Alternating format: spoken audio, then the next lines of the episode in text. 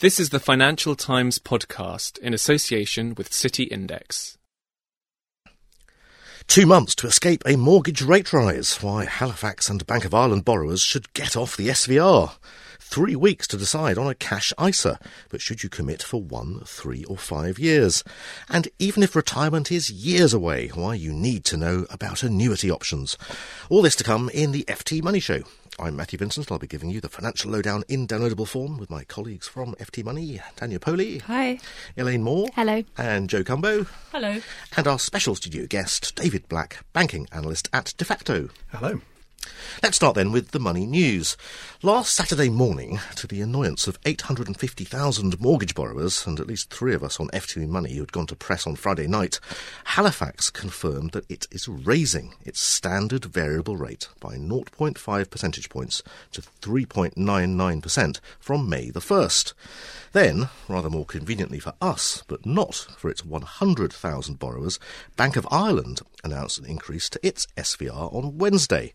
This will happen in two stages. From June, the rate will rise by one percentage point to 3.99%. It will then increase by a further 0.5 percentage points to 4.49% from September.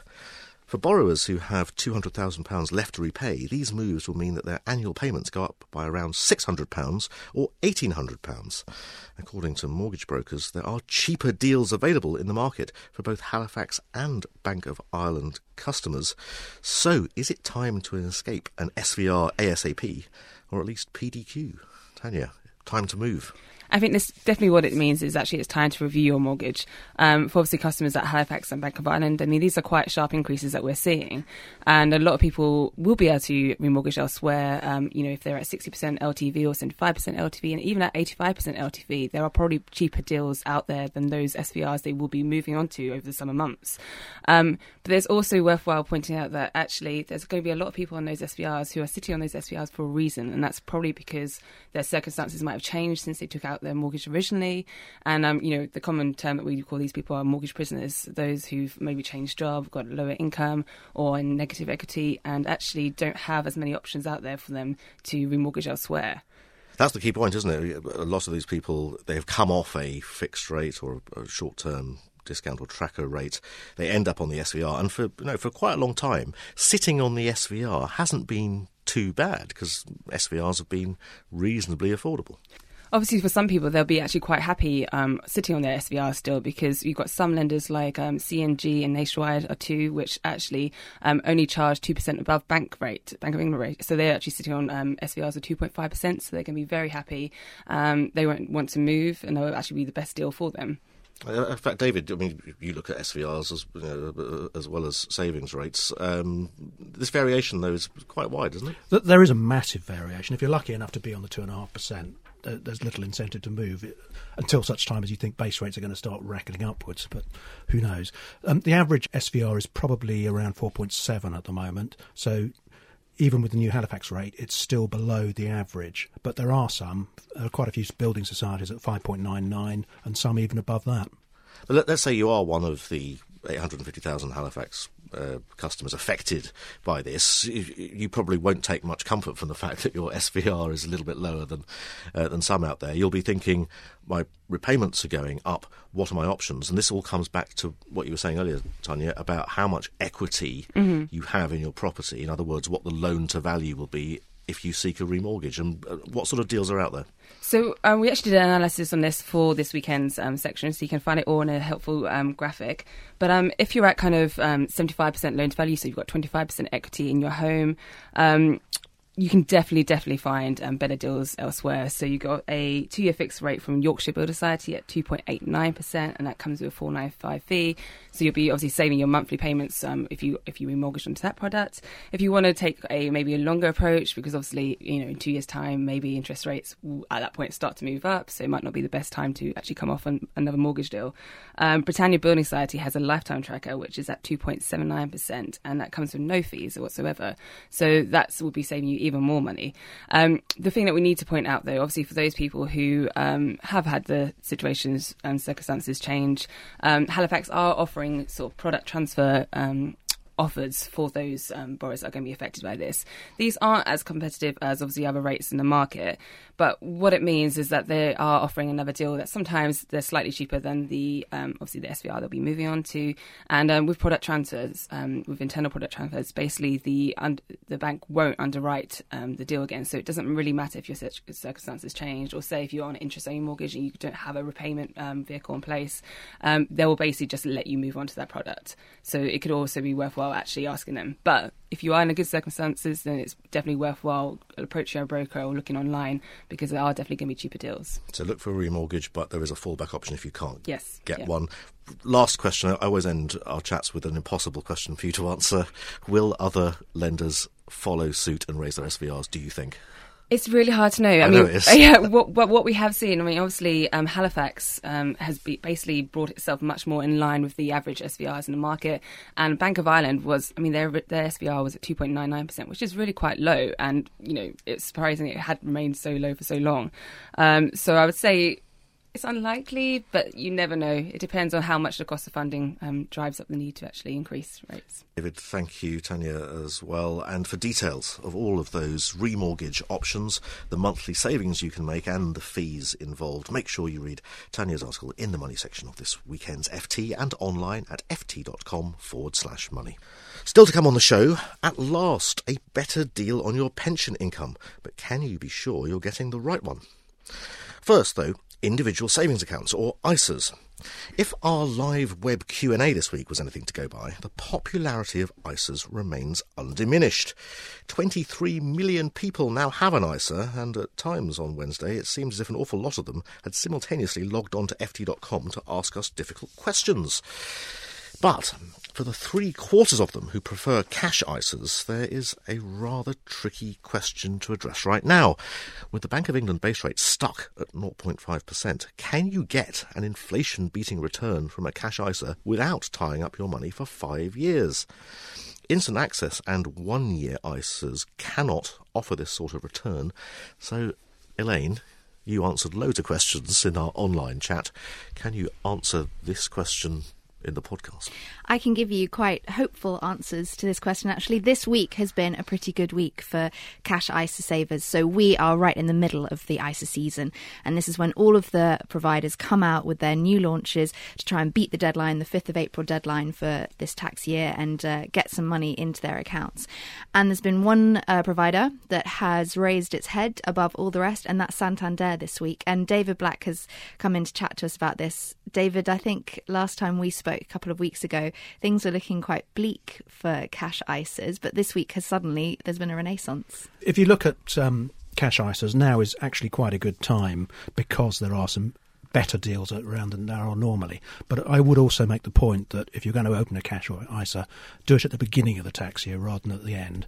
If you haven't done it yet, open it now, but then try and do it begin early April as well, because then you get an extra. Get year's all the interest for the whole period. The the rate that I was thinking about was this Santander four percent rate that came out for its two year fixed uh, ISA, with this little marketing ploy that if a, a Northern Irish golfer whose name I think I'll get wrong, Rory Rory, Rory McIlroy, McIlroy, yes, if he the wins, number, world number one. Okay. If he wins a, a, major championship, then there'll be a little boost to the rates. It'll be 4.01%. Well, it's, it's, a, it's a one off hit of 0.1, so you wouldn't get 4.1 for both years. Okay, just for that one time. At, at, the moment, that is at the top of the pack if you're after a two year fixed rate ISA.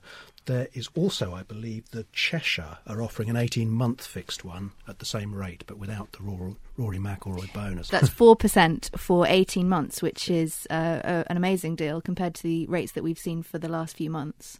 Very much so. And but you've been looking at analysis of the past few years, haven't you? And actually, rates this year are looking pretty good.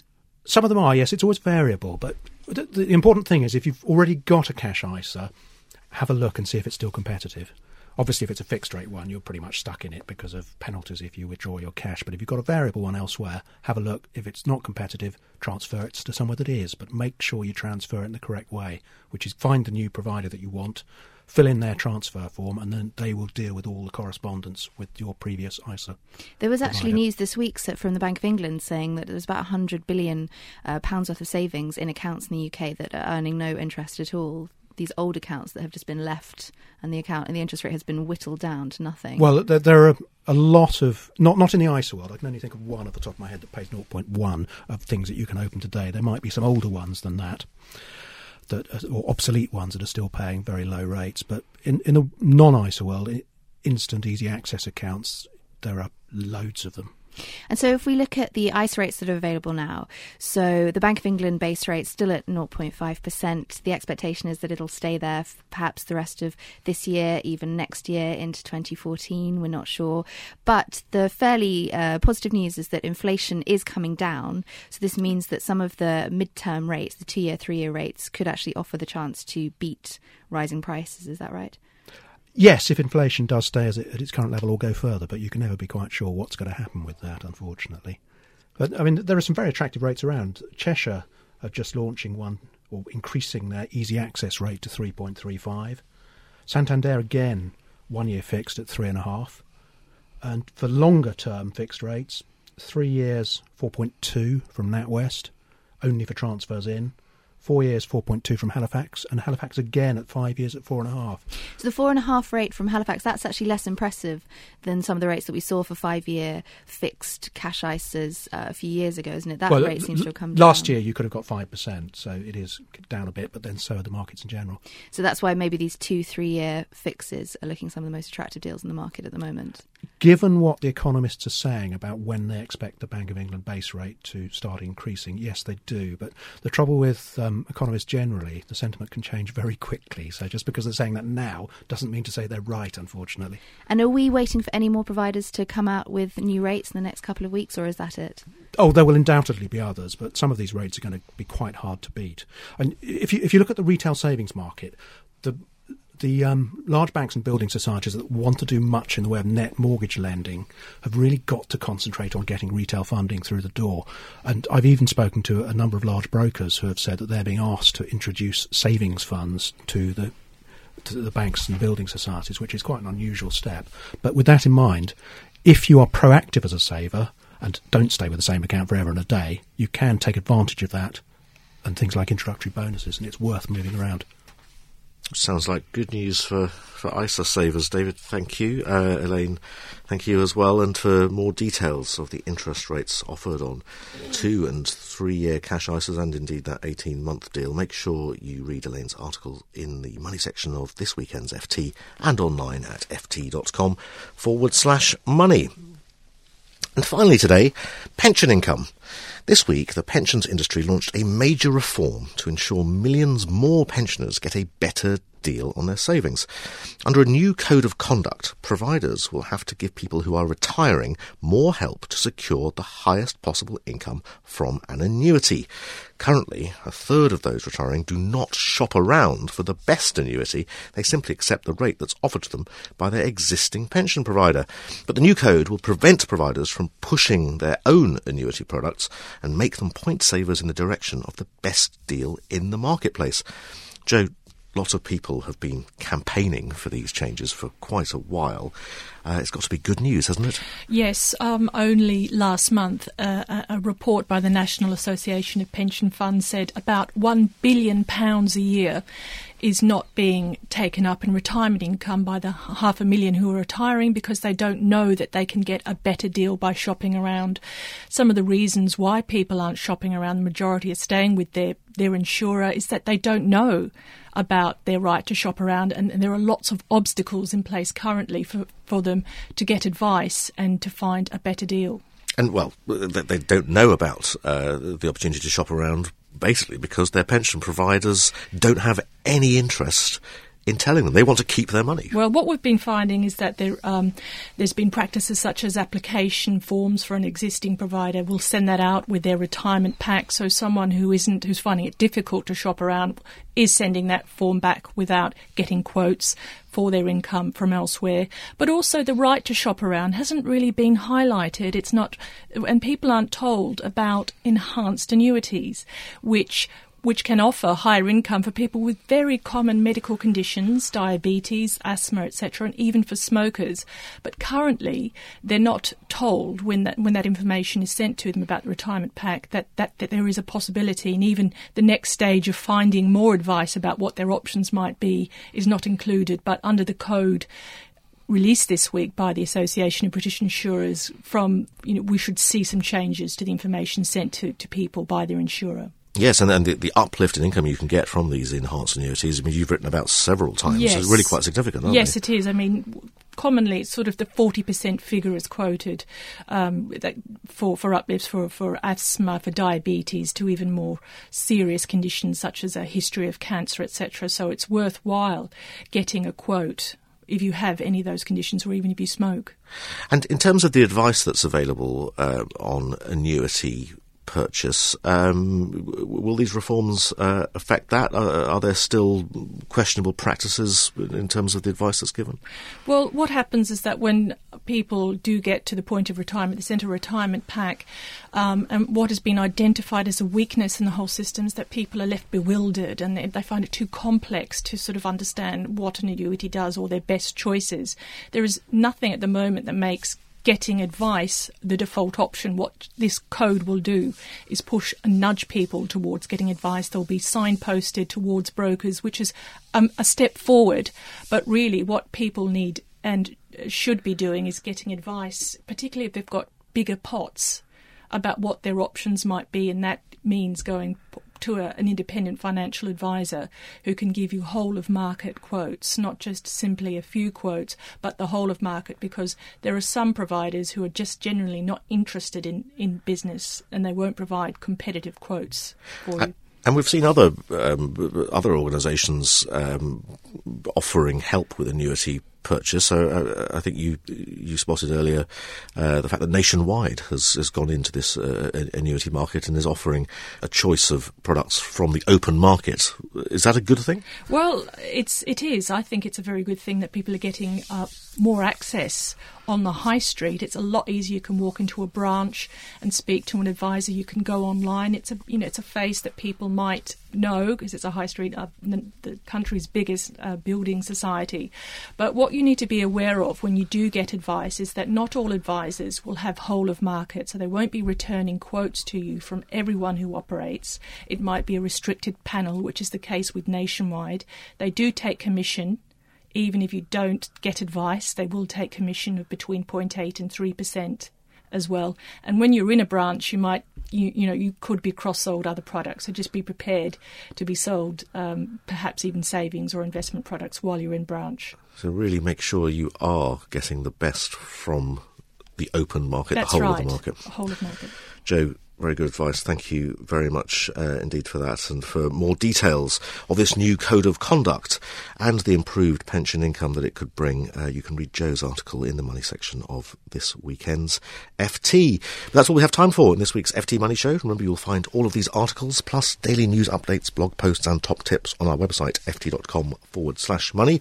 You can follow our tweets at twitter.com forward slash FT money.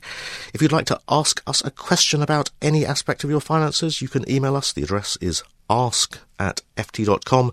And remember, you can read that online ISA Q&A anytime you like at ft.com forward slash ISAQ ampersand A. So forward slash ISA Q&A, basically with an ampersand. Uh, you'll find that on the website. Next week, we will bring you another financial lowdown in downloadable form. But until then, it's goodbye from me and it's goodbye from Joe, Elaine, Tanya, and our special guest, David Black from Defaqto. Goodbye. Goodbye. This is the Financial Times podcast in association with City Index.